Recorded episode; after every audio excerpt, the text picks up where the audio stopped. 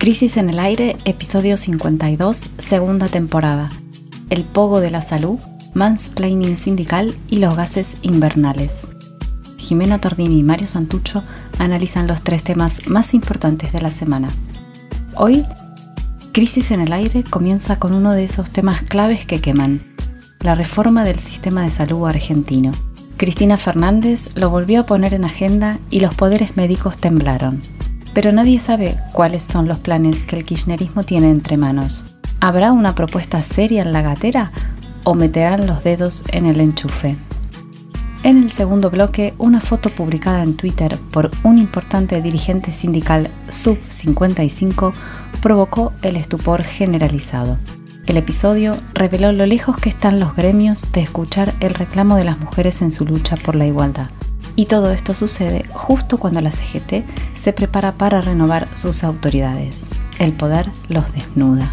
Por último, llegaron las bajas temperaturas y la pelea por el acceso al gas para calentarse nos muestra un ángulo especialmente gélido de la creciente desigualdad argentina. Ley de zonas frías, inflación al rojo vivo y el consumo que no reacciona. Hay que pasar el invierno. Bienvenidos a Crisis en el Aire. Y para terminar, porque la última vez que estuve aquí en La Plata en un acto, eh, dije algo con respecto a la salud que causó gran revuelo y empezaron que quieren socializar y que no sé qué cosa. ¿Qué dije yo? Dije que no quería ser pájaro de mal agüero, pero que deberíamos acostumbrarnos a que tal vez en el futuro esta no sea la única y última pandemia, sino que tengamos otras pandemias y que por lo tanto debíamos repensar el sistema de salud y que debíamos ir a un sistema integrado entre los tres subsistemas que existen, público, obras públicas y privado o prepagas. Mi madre. La integración que quiere hacer, se armó una, díganme hoy, doctor, ¿no está integrado acaso a las patadas? A las patadas y a la fuerza porque lo impuso la realidad. Una semana después de la peor pifia discursiva del presidente en lo que va de mandato, Cristina Fernández de Kirchner tomó la palabra en público y volvió a poner sobre la mesa un temita que había quedado pendiente de aquel recordado discurso de diciembre pasado en el Estadio Único de La Plata, la reforma integral del sistema de salud argentino.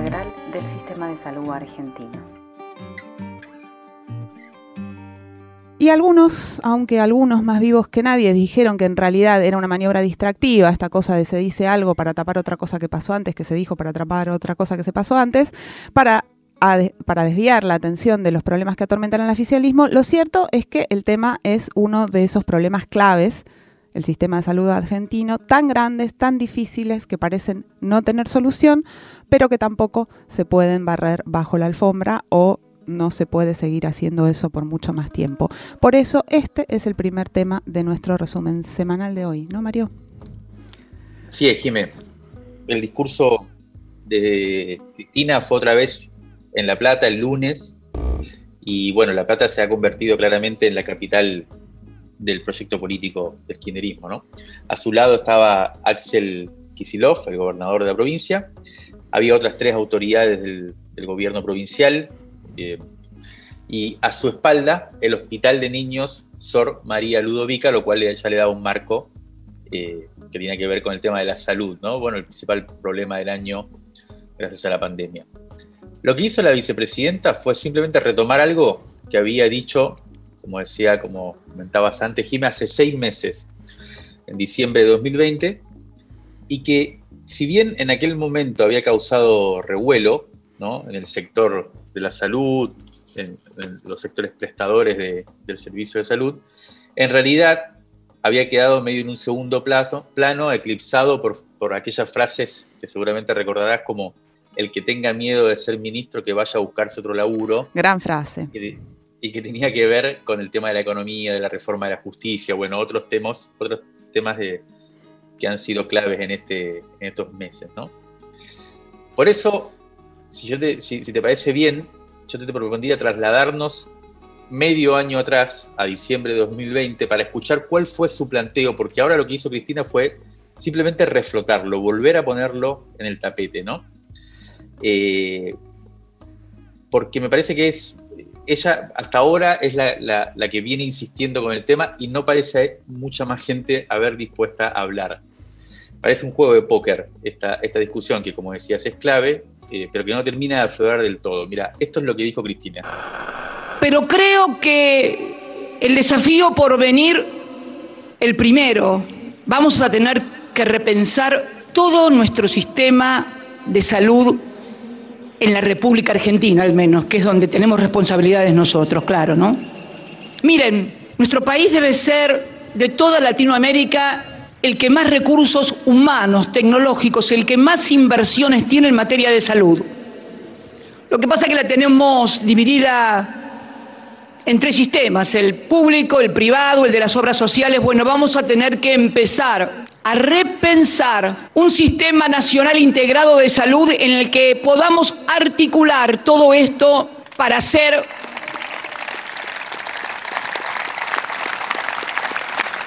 para hacer un uso más eficiente de lo que hay en la Argentina. Entonces creo que debemos abordar esta tarea, que no quiere decir no contemplar los intereses de los privados, simplemente que tratándose de la salud, el Estado, que es el responsable de garantizarle a los argentinos y a las argentinas la salud, tiene que pensar y rediseñar desde un compromiso con el conjunto de la población un nuevo sistema sanitario.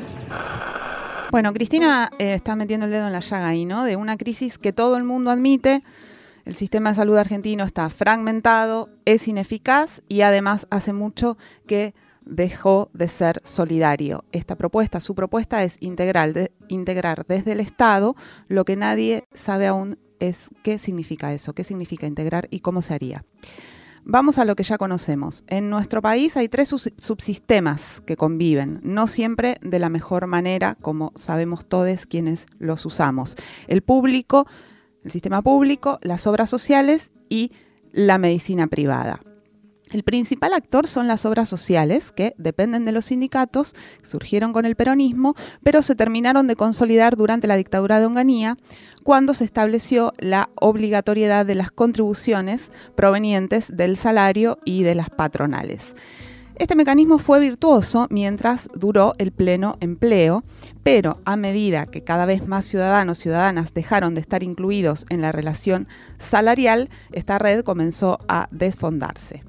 Así es como hoy gran parte de la población, la mayoría, solo posee cobertura médica a través del hospital público.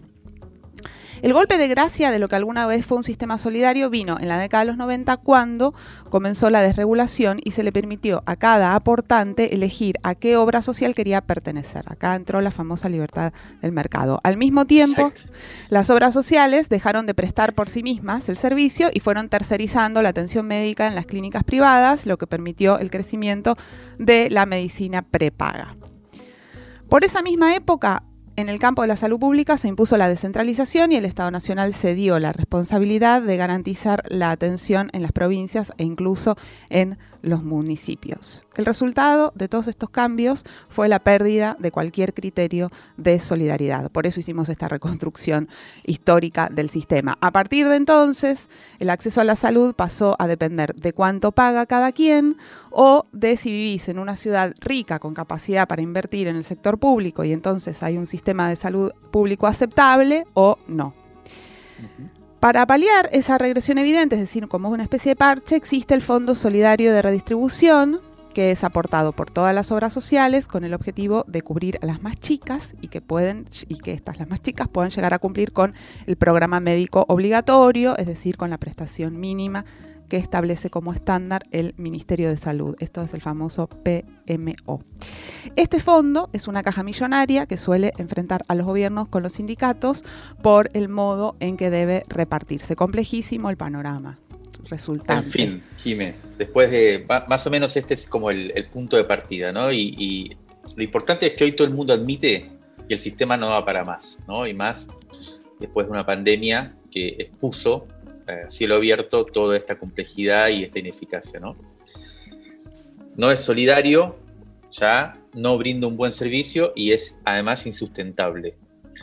Y todo eso, esto, es, eh, bastante impresionante, todo eso a pesar de que, según cálculos conservadores, porque nadie tiene del todo claro cómo, cómo es el tema, la inversión en salud equivale en Argentina al 10% del PBI, lo cual no es para nada poco, teniendo en cuenta que en países desarrollados, como Inglaterra, por ejemplo, y Canadá, nos decían ayer algunos especialistas, ese monto, el monto que se dedica a la salud, es del 7% del Producto Bruto. O sea, todo el mundo también coincide en que se gasta, o sea, se gasta, no, se invierte, se dedica bastante financiamiento al tema de la salud y sin embargo no funciona bien. Ahora bien, ninguno de los principales actores del sistema quiere dar el primer paso hacia una transformación. ¿Quiénes son estos jugadores? Vamos a, tratar de ubicar quiénes son acá los, los actores principales. Por un lado, las obras sociales, como decías antes, es como el principal actor desde por lo menos desde la década del 60. Las obras sociales son la principal caja de ingreso de los gremios de financiamiento, con lo cual se abrazan a ella con todas sus fuerzas y por lo tanto, en general, cuando aparecen estos vientos reformistas, eh, tratan de, resistir un poco cualquier modificación eh, en ese sentido. En segundo lugar están las prepagas, la medicina privada.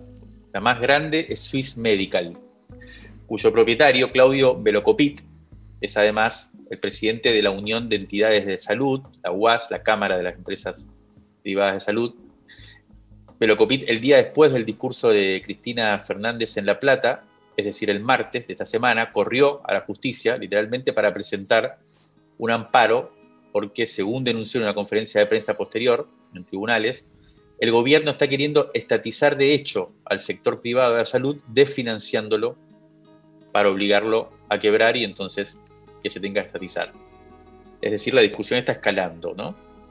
Este es un segundo actor importante, a su vez, bueno, como, como ya dijiste también, y después por ahí vamos a retomar, hay una alianza entre, a su vez que hay disputas, pero hay una alianza entre las obras sociales y las prepagas, porque entre otras cosas las obras sociales han tercerizado el servicio en favor de las prepagas. El tercer, el tercer actor en la discusión es el gobierno nacional representando al Estado. Hoy representado en cierto modo por la, fundamentalmente por la ministra Carla Bisotti, pero este sector tiene figuras quizás más influyentes que Bisotti, que son precisamente el ex ministro Ginés González García, mentor, de alguna manera eh, maestro, si se quiere, del actual ministro Bisotti, y el actual gobernador de Tucumán, o sea, y también ex ministro Juan Mansur, ¿no? Ginés González García, Juan Mansur, eh, Carla Bisotti están formados un poco en la misma escuela sanitaria eh, y es el grupo más experimentado en todo esto. Jiménez es el que más conoce los vericuetos del sistema tan complejo de salud, pero según diversas fuentes que estuvimos consultando, también prefieren mantener, en este caso, el status quo. De hecho, pedimos al Ministerio que nos comente su posición en este debate y nos dijeron que por ahora prefieren no hablar. Hubo una conferencia de prensa de Carla Bisotti, creo que el martes también o el miércoles, donde se refirió, pero de una manera muy elusiva, porque se lo preguntaron los periodistas. Ahora, hay otro equipo de funcionarios que también pertenecen al Frente de Todos y que sí está preparando una propuesta de reforma integral a pedido de la vicepresidenta. Son los principales referentes de la salud en la provincia de Buenos Aires, entre ellos el ministro Daniel Goyán, el viceministro Nicolás Kreplak y el presidente de IOMA, que es la obra social de la provincia, Homero Giles, que es de la Cámpora. Yo diría que también, aunque no es médica y por ahí no conoce tanto el, sistema de salud y sus complejidades y demás, también podríamos ubicar en este grupo a la presidenta del PAMI. PAMI quiere decir Programa de Atención Médica Integral, ¿no? Luana Volnovich es la presidenta, que también es de la Cámpora, y la, ubico ahí porque el PAMI es otro de los actores claves eh, en este debate, porque atiende a muchísimos pacientes, de hecho es la obra social también en cierto modo más grande del país, casi 5 millones de jubilados, jubiladas y pensionadas dependen directamente del PAMI, que a su vez es gestionado por el Estado, ¿no? A diferencia de las obras sociales que, que gestionamos por los sindicatos. También a ellos, a Goyán, a Kreplak, a Homero Giles, le pedimos que nos comenten cuáles son los planes de reforma que están eh, construyendo, que están pensando, pero nos respondieron que todavía están afilando los argumentos y que en los próximos días van a salir al debate, pero como te decía Jimé, por ahora está difícil entender qué es lo que está, o sea, cuál es la posición de cada actor, ¿no? Ahora bien, conseguimos la opinión, sí, de un cuadro también sanitario, que comparte bastante de este espíritu reformador que viene a plantear la vicepresidenta y que está al frente del Hospital Público de Moreno, ahí en el oeste del conurbano bonaerense. Emanuel Álvarez se llama y le pedimos que nos cuente qué quiere decir, según su perspectiva, integrar el sistema de salud. Él nos envió el siguiente audio que está bien interesante. Ir a un sistema integrado de salud en la Argentina significa empezar a transformar la injusticia e inequidad que, genera la fragmentación que existe, ¿no? que impide que se acceda al derecho a la salud a lo largo y ancho del país. Hoy en día depende de dónde nace una persona o si pertenece a una obra social pobre o a otra más acomodada, si es que va a tener más o menos acceso a la salud. Incluso pasa que entre personas que viven en municipios aledaños de una misma provincia hay diferencias y hasta con personas que poseen una prepaga que no se les ofrece una prestación de salud preventiva. Integrar significa fortalecer al Ministerio de Salud de la Nación como rector de una sola política sanitaria, que tiene que ser integral y para, para todos los subsectores. ¿no? Eh, el sistema de salud es caótico y irracional, se invierte a tasas del primer mundo con resultados insuficientes y hay numerosos recursos pero mal administrados, con criterios que no son sanitarios. Eh, por eso no puede haber una salud para pobres y otra para, para pudientes. La salud tiene que tener una mirada integral. Tiene que ser un modelo de atención basado en prevenir la enfermedad y promoción de la salud y no en la enfermedad como, como tenemos ahora, que es un sistema que no se puede financiar porque justamente el, casi el 50% de la inversión de salud, es decir, de los 10 puntos de PBI, Casi la mitad se la llevan los laboratorios de medicamentos, proveedores de equipamiento médico, con sus altos costos, sus precios incontrolables. Por esto un sistema de salud integrado tiene que tener una política nacional de medicamentos muy fuerte, con producción pública y mecanismos de control claros.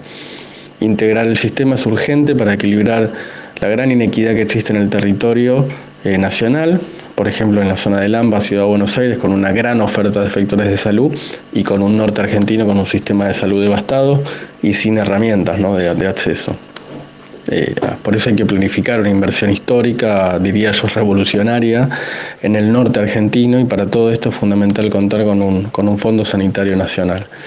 Integrar el sistema es también echar por tierra las diferencias de salario de los trabajadores de la salud entre municipios y provincias, que muchas veces promueven el, pluriempleo, la falta de recurso humano capacitado.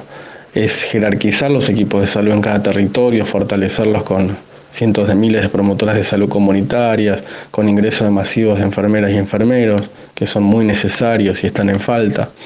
Necesitamos construir un fuerte consenso entre los distintos subsectores para empezar el camino de una reforma de salud que nos permita empezar a superar estos problemas eh, y, y, lo vamos a hacer con un Estado planificando muy fuertemente, con el protagonismo de la comunidad, los trabajadores con sus obras sociales, es decir, los que son usuarios del sistema y por supuesto también con el equipo de salud que son quienes le dan vida al sistema como lo han demostrado en esta pandemia.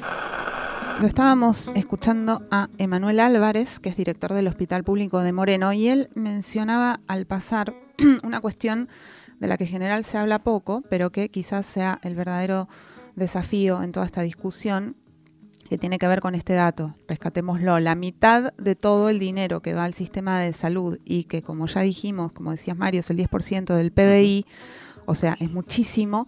¿A dónde va a parar? A los laboratorios. Los laboratorios son el otro actor en este drama y cada vez más se convierten en el principal protagonista. Son los famosos Big Pharmas, así se los llama, las grandes transnacionales de los medicamentos y de los tratamientos como Novartis o Bayer, entre muchos otros.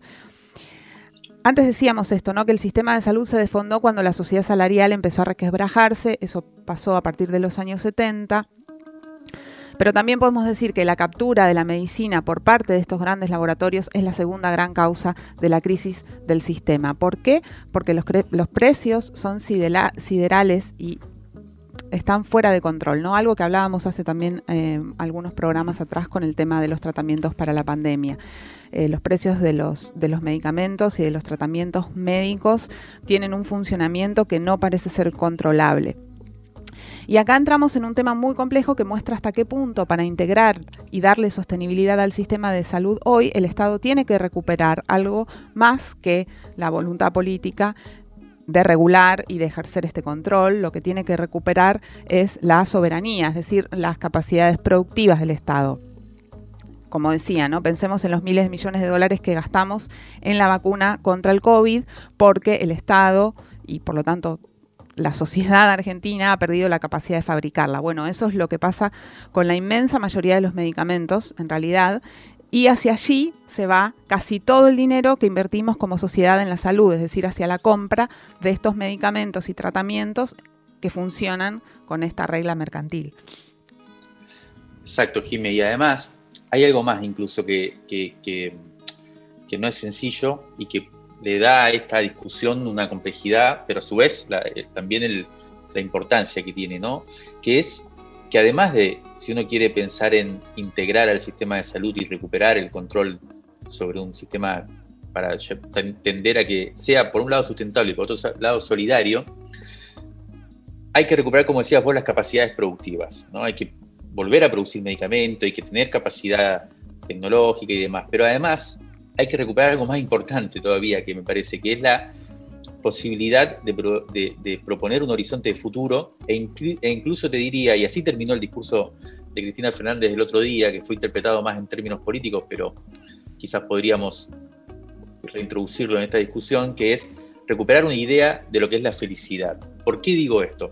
No tanto por, por ser snob o naif, sino porque en el fondo el poder de los laboratorios, y esto me contaban ayer y me pareció muy interesante, cómo modificó a la medicina durante este siglo, a partir de, no, hace mucho, hace unos 20 años, el poder de los laboratorios es el de eh, formatear, si se quiere, ingresar en la subjetividad directa de la población, para ofrecerles una idea de felicidad, para medicalizar de una manera que hasta ahora no se conocía. ¿no? Por eso la gente, me contaban, por ejemplo, no sé si te acordás, Jimmy, yo me acuerdo bastante, pero eh, no sé si se, o sea, siguen existiendo, pero ya no tienen la importancia o la presencia que en su momento tuvo los visitadores médicos y las visitadoras médicas, eh, que eran, eh, bueno, personas que iban a, visitar precisamente a los médicos con los productos de la farmacéutica para convencerlos de que tenían que recetar eso. Bueno, esa función ahora los laboratorios directamente la ejercen con la población a través del marketing, a través de la publicidad. Y lo que me contaban es que hoy directamente los pacientes, los, ciudadanos, las ciudadanas van al médico a pedirle los productos que ven en, la publicidad, ¿no? Eh, o sea, lo que quiero decir es que esa captura de la inversión en salud es también una captura de la subjetividad de la población y hacia ahí me parece que incluso un Estado que quiere poder regular tendría que, tendría que, fijarse, tendría que, que poder estar pensando ahí. Y para cerrar, si te parece, el bloque que tiene que ver con esto, vamos a volver a Cristina Fernández de Kirchner, eh, un poco la culpable que estemos discutiendo estas cosas que son de fondo muy difíciles eh, de resolver, pero que, vale la pena, sobre todo en un momento como este, en donde está todo patas para arriba por la pandemia y por la crisis, y que es necesario ir a las cosas de fondo. ¿no? Una imagen el 15 de mayo pasado, o sea, hace más o menos un mes, que dio mucho que hablar entre los entendidos en este tema y, fue cuando Cristina Fernández de Kirchner hizo un Zoom con Lula, eh, con el objetivo de firmar un acuerdo entre el Instituto Patria y el Instituto Lula. Eh, bueno, circuló un poco, pero hubo un detalle a, la espalda de Cristina, bueno, en un, despacho así de madera, bien oficial, eh, a su espalda la bandera argentina, muy, muy solemne, ella toda vestida de verde, rodeada de papeles, pero frente a ella había una, especie de montoncito de libros y el que estaba arriba de todo es un libro que se llama Fragmentar el futuro. Es una compilación de artículos de un filósofo chino, más precisamente de Hong Kong, que se llama Yuk Hui, un, libro que fue editado acá en Argentina por Caja Negra, que es un sello eh, independiente, muy sofisticado, ¿no? Eh, y llamó la atención. Eh, la filosofía de Hui lo que propone es que cada, es bastante novedosa, ¿no? contemporánea, y, propone algo así como que cada cultura particular nacional recupere y desarrolle una tecnología propia y una forma específica de relacionarse con ella. Él lo llama cosmotécnica. Bueno, ahí hay una discusión sobre si Cristina está leyendo esto y en el fondo eh, va en esa especie de diálogo imaginario que muchos suponen que tiene con China, con Rusia, si está dando vuelta por estos temas que, bueno, que son los que están en el fondo de la cuestión, o si fue una hábil, eh, qué sé yo, eh, una hábil puesta en escena para sugerir también estas discusiones. En cualquier caso, son las cosas que valen la pena hoy asumir, como decía antes, cuando está todo tan revuelto y cuando eh, escuchamos por todos lados llamados a, a intentar transformaciones de fondo como estas. Crisis en el aire. Análisis político en movimiento para tirar del hilo de la coyuntura. Crisis en el aire de la tinta a la conversación.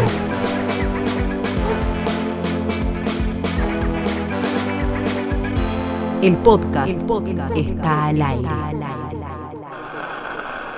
El segundo tema de esta edición de Crisis en el Aire empieza en Twitter y termina en uno de los problemas más antiguos del mundo.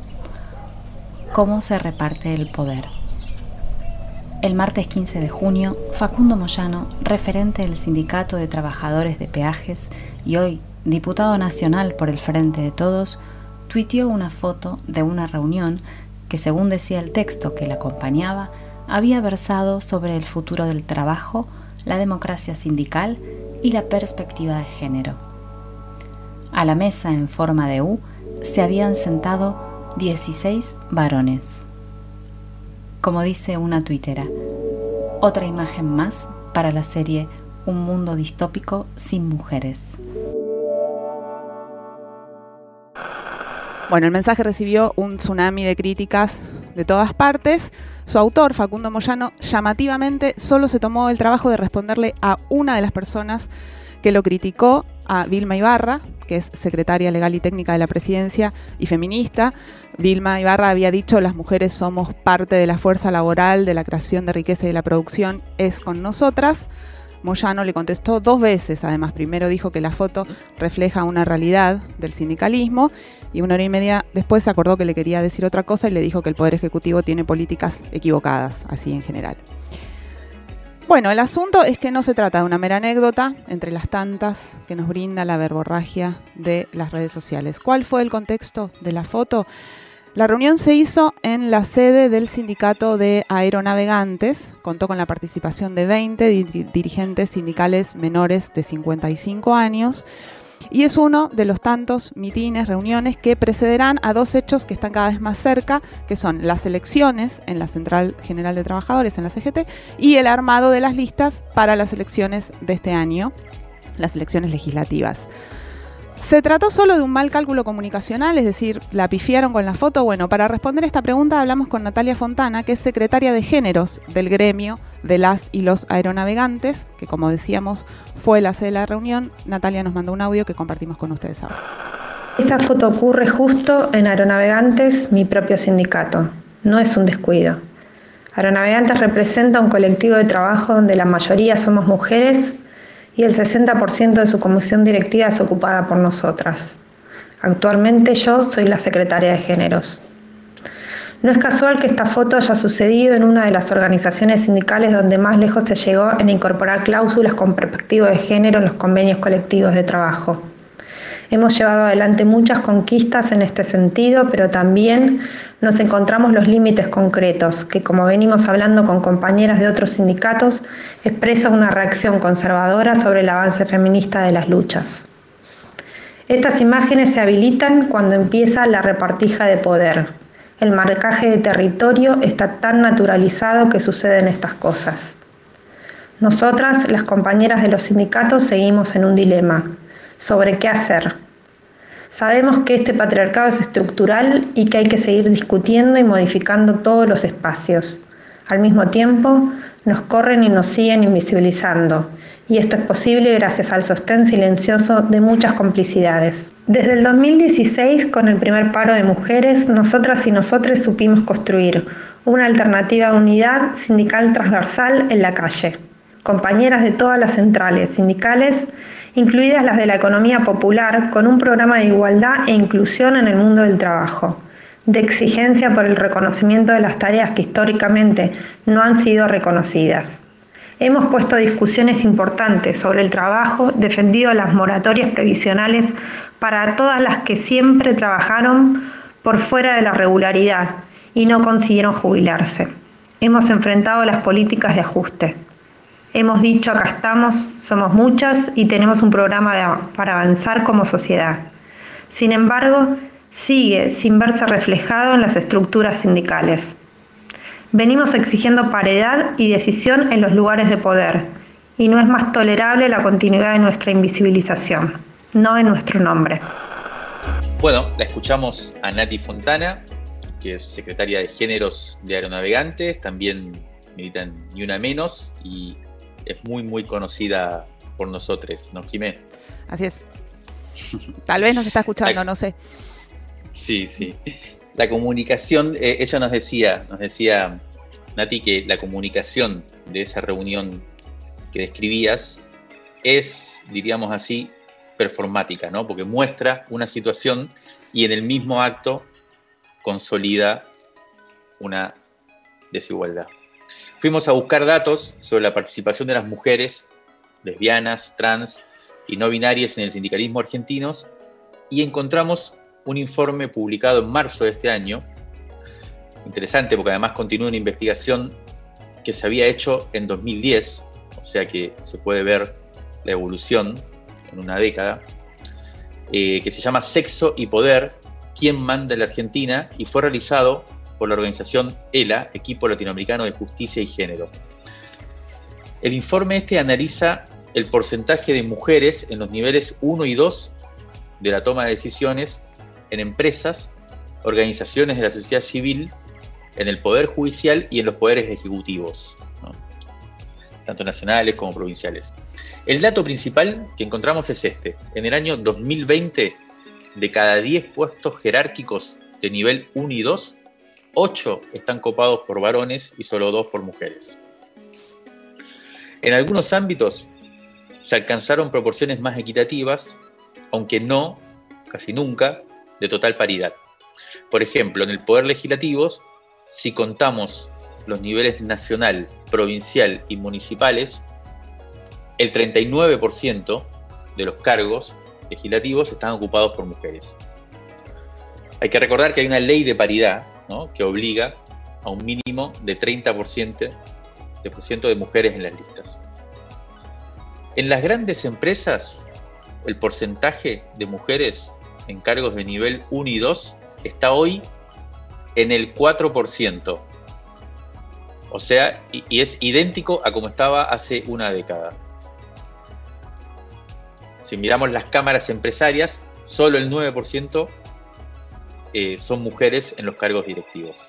O sea que el sector privado está muy por detrás de parámetros más o menos razonables. Y vamos a los sindicatos, que era por donde habíamos empezado esta búsqueda. Si se tienen en cuenta sindicatos, federaciones y confederaciones gremiales, solo el 20% de los cargos de nivel 1 y 2 están ocupados por mujeres, aunque hace, aunque hace 15 años que la ley establece que el piso mínimo debe ser del 30%. Además, pasa lo que en muchos otros terrenos. Los cargos ocupados por mujeres tienden a ser aquellos cuya temática es de género o está relacionada con los cuidados. Así que bueno, la pregunta es si se puede salir de esta escena un poco retrasada, ¿no? Respecto conservadora. Hablamos con nuestra amiga y compañera del colectivo editorial Crisis, Paula Valmedina, que nos envió este audio que ahora compartimos con ustedes. La foto de los sub-55 y el texto de Facundo Moyano es sin duda agraviante. La verdad que frente al avance de las mujeres y de los feminismos en los últimos años se visualizan reacciones distintas. La de la foto habla de una incapacidad tan profunda que ni siquiera pueden darse cuenta de lo, insostenible que es impedir la presencia de mujeres y a su vez en el mismo momento invocarlas para tratar de apropiarse de la legitimidad que el feminismo construyó a fuerza de luchas y organización. Pero están también eh, los varones que se vuelven abanderados del feminismo para seguir ocupando el centro de todas las escenas. En fin, por suerte hay además eh, procesos más reales y profundos ocurriendo. Quiero destacar una iniciativa que habla de las conquistas del feminismo, aludiendo al reciente proceso de institucionalización de la UTEP, ¿no? de la Unión de Trabajadores de la Economía Popular.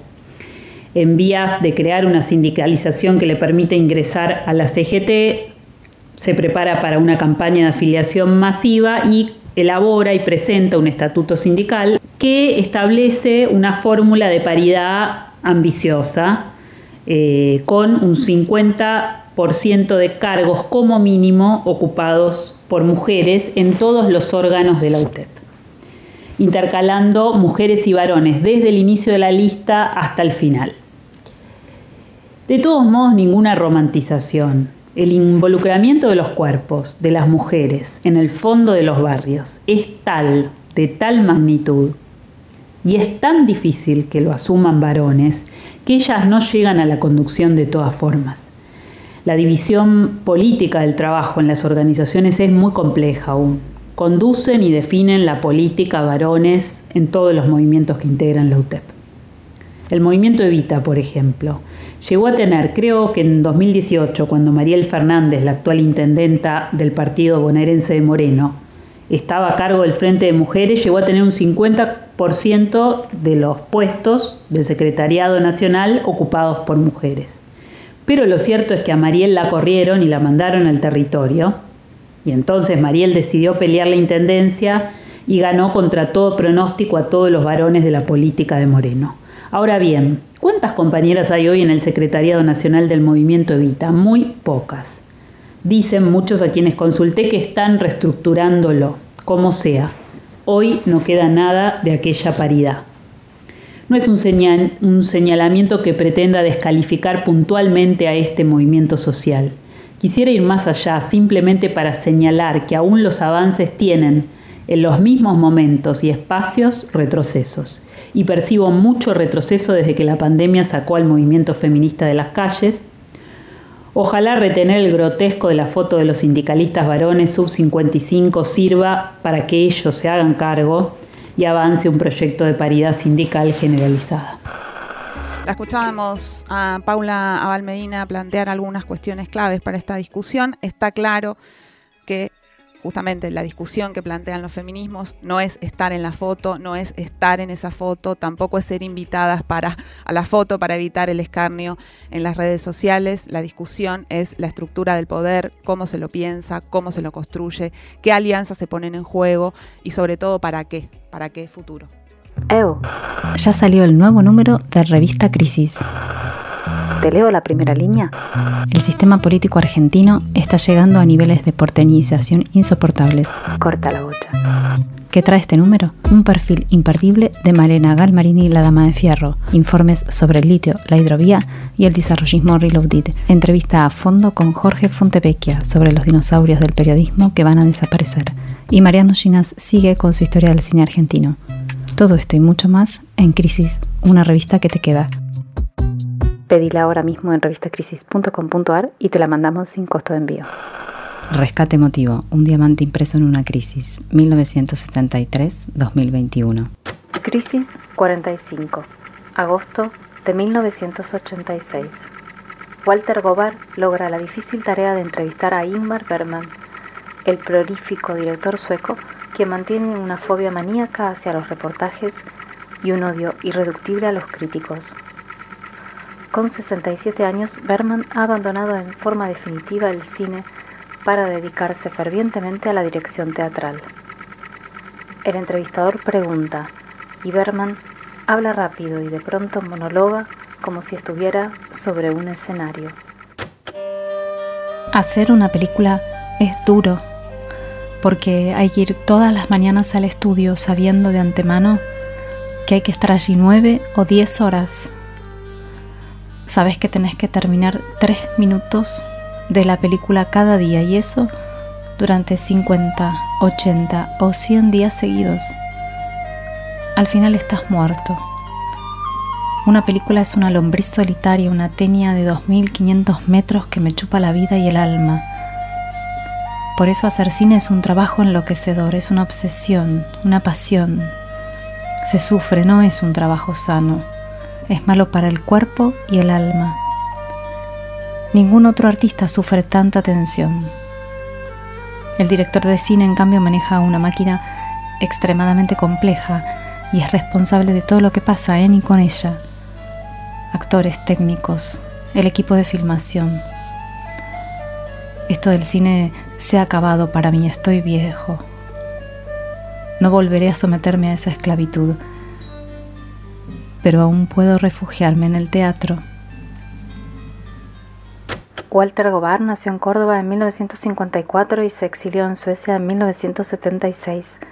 Es periodista y analista internacional para diversos medios. Ingmar Bergman nació en Suecia en 1918 y murió en 2007. Fue un director de cine y dramaturgo de culto. En la entrevista confiesa que ya no arroja, como cuando era joven, sillas durante una filmación ni arranca los teléfonos de la pared cuando algo le desagrada. Es que en los sets hay normalmente buenas relaciones, pero a veces surge la tensión y la pulsera revienta. Soy Walter Gubar, autor de la nota a Ingmar Berman, publicado en la revista Crisis número 45.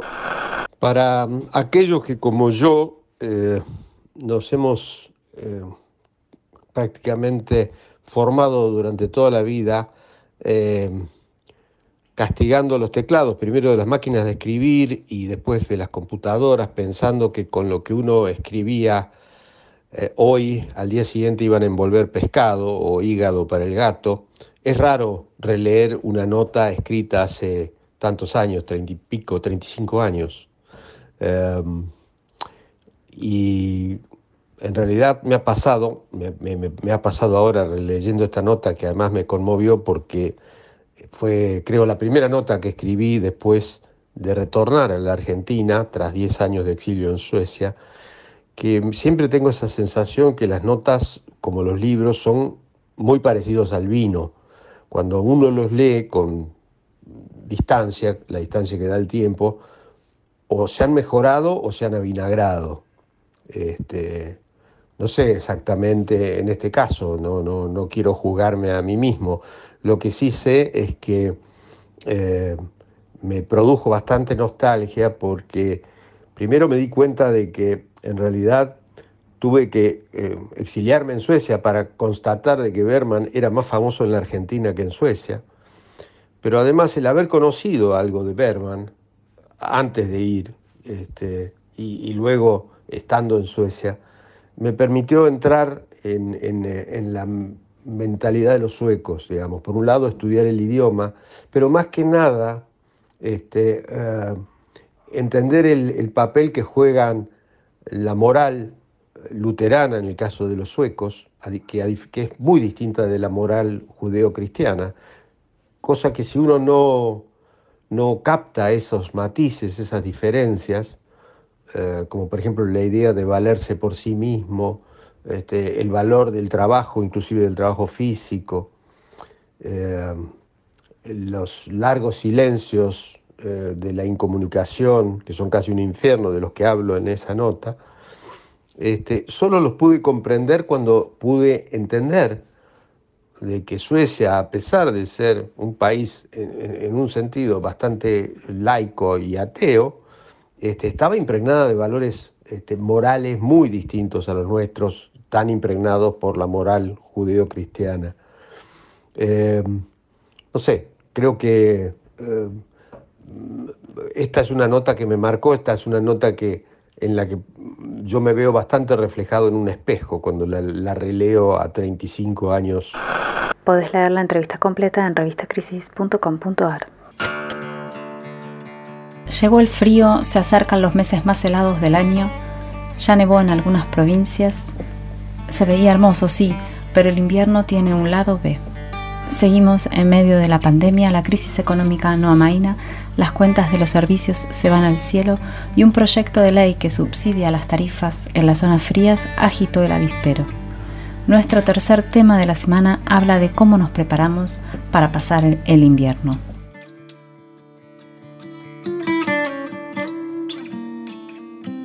La propuesta de este proyecto de ley que está en boca de todos es que se reduzcan las tarifas en algunos municipios bonaerenses, las tarifas de gas en, algunos municipios bonaerenses y de Santa Fe, Córdoba, Mendoza, San Juan, San Luis, Jujuy y Salta, donde las temperaturas bajas son muy, muy bajas y el invierno pega muy fuerte. Se sumarían así, de aprobarse el proyecto, a las provincias patagónicas que no tienen en tela de juicio, nadie está discutiendo la necesidad de contemplar la calefacción de los hogares. El proyecto de ley tiene el apoyo del presidente de la Cámara de Diputados, Sergio Massa, y del interventor del Ente Nacional Regulador del Gas, el ENARGAS, Federico Bernal, y representantes de las provincias también que buscan entrar en esa categoría, la categoría de las zonas frías. Ya recibió dictamen en un plenario de comisiones y va a ser tratado en la sesión de la semana que viene. El objetivo es que 3.100.000 nuevos usuarios y usuarias tengan descuentos en la tarifa del gas. Teniendo en cuenta solo las temperaturas que azotaron esta semana en los distintos lugares, una propuesta de este tipo tal vez no debería encontrar inconvenientes, pero sí los hubo. Los sectores que se opusieron, Julio Cobos fue uno de ellos, basan su argumento en el financiamiento de la ley, porque dicen que el, comillas, gasto para atender esta demanda es mayor al aumento del recargo del fondo fiduciario que financiará la ampliación. También decían que incluso con el subconsumo que se instaló por el precio de las tarifas, los números se ponían difíciles. Es decir, aunque la gente se autorregula y consume menos, eh, este es el planteo que ellos hacen. Podemos aclarar que entre lo destinado al Fondo de Integración Sociourbana, FISU, de lo que salía del aporte solidario y extraordinario de las grandes empresas, uno de los ejes eran las conexiones de gas en poblaciones vulnerables de la Patagonia. Sí, Jimé. Y hay una cosa que, mm, también entra, entra en la discusión fuerte, que es eh, que no todos tienen una red de gas natural que llega a sus, casos, a sus casas y que aclimata de esa manera los hogares gracias al encendido del calefactor, ¿no? conectado a la, a la, red natural. Viajemos, por ejemplo, al extremo sur de Argentina, a la provincia de Tierra del Fuego, Allá, según los registros oficiales, hay 36 barrios populares donde viven unas 4.364 familias que a esta hora tienen que vérselas con la situación del termómetro en números bajo cero. Escuchemos a dos fueguinas, Victoria y Zulma, del sector Quinta 52 del Valle de Andorra, en la ciudad de Ushuaia, que, para que nos cuenten cómo se las arreglan para pasar este invierno. Buen día, mi nombre es Victoria, soy del barrio Quinta 52 de Andorra y bueno, yo tengo eh, garrafas y en el invierno se complica mucho, hace mucho frío, tengo tres chicos es muy complicada la situación. Hay veces que viene el garrafero, otras veces que no y, no nos alcanza con, con las garrafitas. Hola, buen día, mi nombre es Zulma Paredes eh, soy la encargada, la responsable de la Fundación El Rinconcito del Fin del Mundo, donde damos eh, almuerzo tres veces por semana. Se encuentra en Andorra, Quinta 52, Casa 4. Este, bueno, el comento del gas, la verdad que el gas una odisea para conseguirlo acá. Nosotros no tenemos gas natural. yo, nosotros acá en la fundación usamos Zeppelin y que sale muy caro para poder mantenerlo, porque como ocupamos mucho, la verdad que se necesita mínimo cuatro, seis tarjetas más o menos y la verdad que eso no contamos. Así que, pero bueno, el tema del gas es un gran problema. Este, también usamos garrafitas para un horno porque si no no aguanta. Este, y la calefacción nos calefaccionamos con las hornallas de cuando se cocina nada más porque bueno, es, así nos estamos manejando en este momento. La verdad es que cuando llegue el gas natural acá, nosotros nos solucionaría la vida porque se, se sufre mucho, hay que pagar mucho y veces que al no tener tarjeta para el gas tenés que pagar hasta 30 mil pesos por las cargas, 28, 25 si vos no tenés. Eh, los bonos eh, se hace casi imposible sostener eso.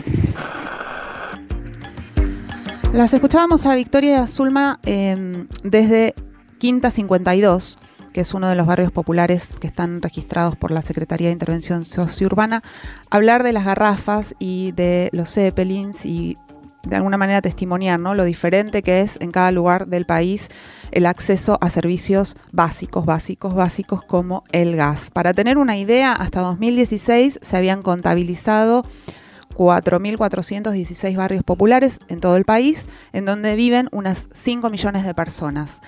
Según los datos de la Secretaría de Integración Sociourbana, datos del año pasado, el 99% de los barrios de estos donde viven estas 5 millones de personas no accede de manera formal al servicio de red de gas natural y el 35% se calefacciona con estufas eléctricas. Leí ayer un posteo de la Garganta Poderosa que también llamaba la atención sobre esta situación, no solo de lo caro y difícil que es acceder al gas, sino de lo peligroso que es este mm. sistema de calefacción en los barrios populares que además tienen condiciones de precariedad estructural eh, que aumentan el riesgo de usar la estufa eléctrica como medio principal de calefacción.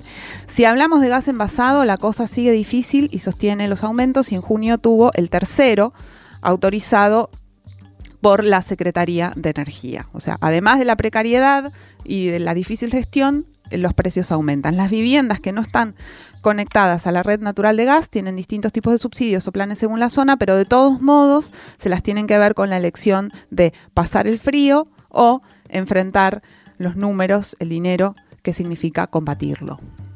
Sí, uno de esos planes, Jime, que, mencionabas, eh, es el Plan Hogar, que el gobierno lanzó en mayo y que otorga a las casas y a las entidades de bien público no conectadas a la red de gas natural una serie de subsidios para la compra de garrafas de 10, 12 y 15 kilos a precios diferenciales, o sea, precios preferenciales, que se acreditan a través de ese subsidio se, acredita a través de la, ANSES, ¿no? La Administración Nacional de Seguridad Social es una especie de paliativo para esta situación que veníamos comentando.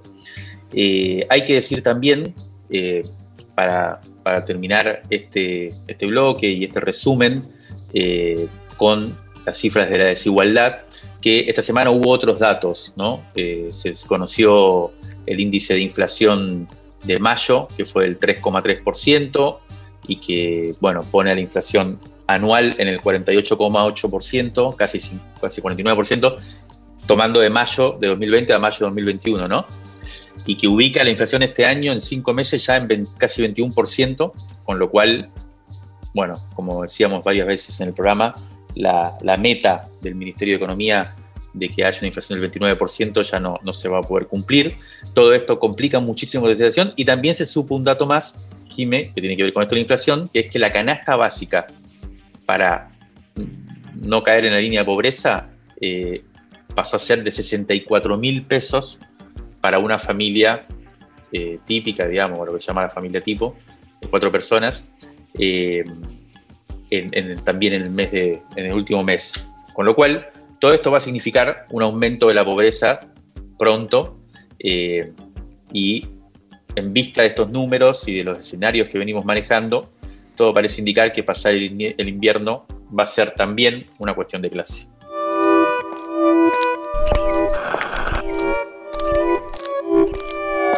Crisis en el aire. Revista Sonora Transmedial. De la tinta a la conversación. Crisis en el aire.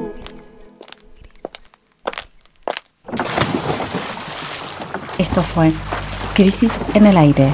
Hasta la semana que viene.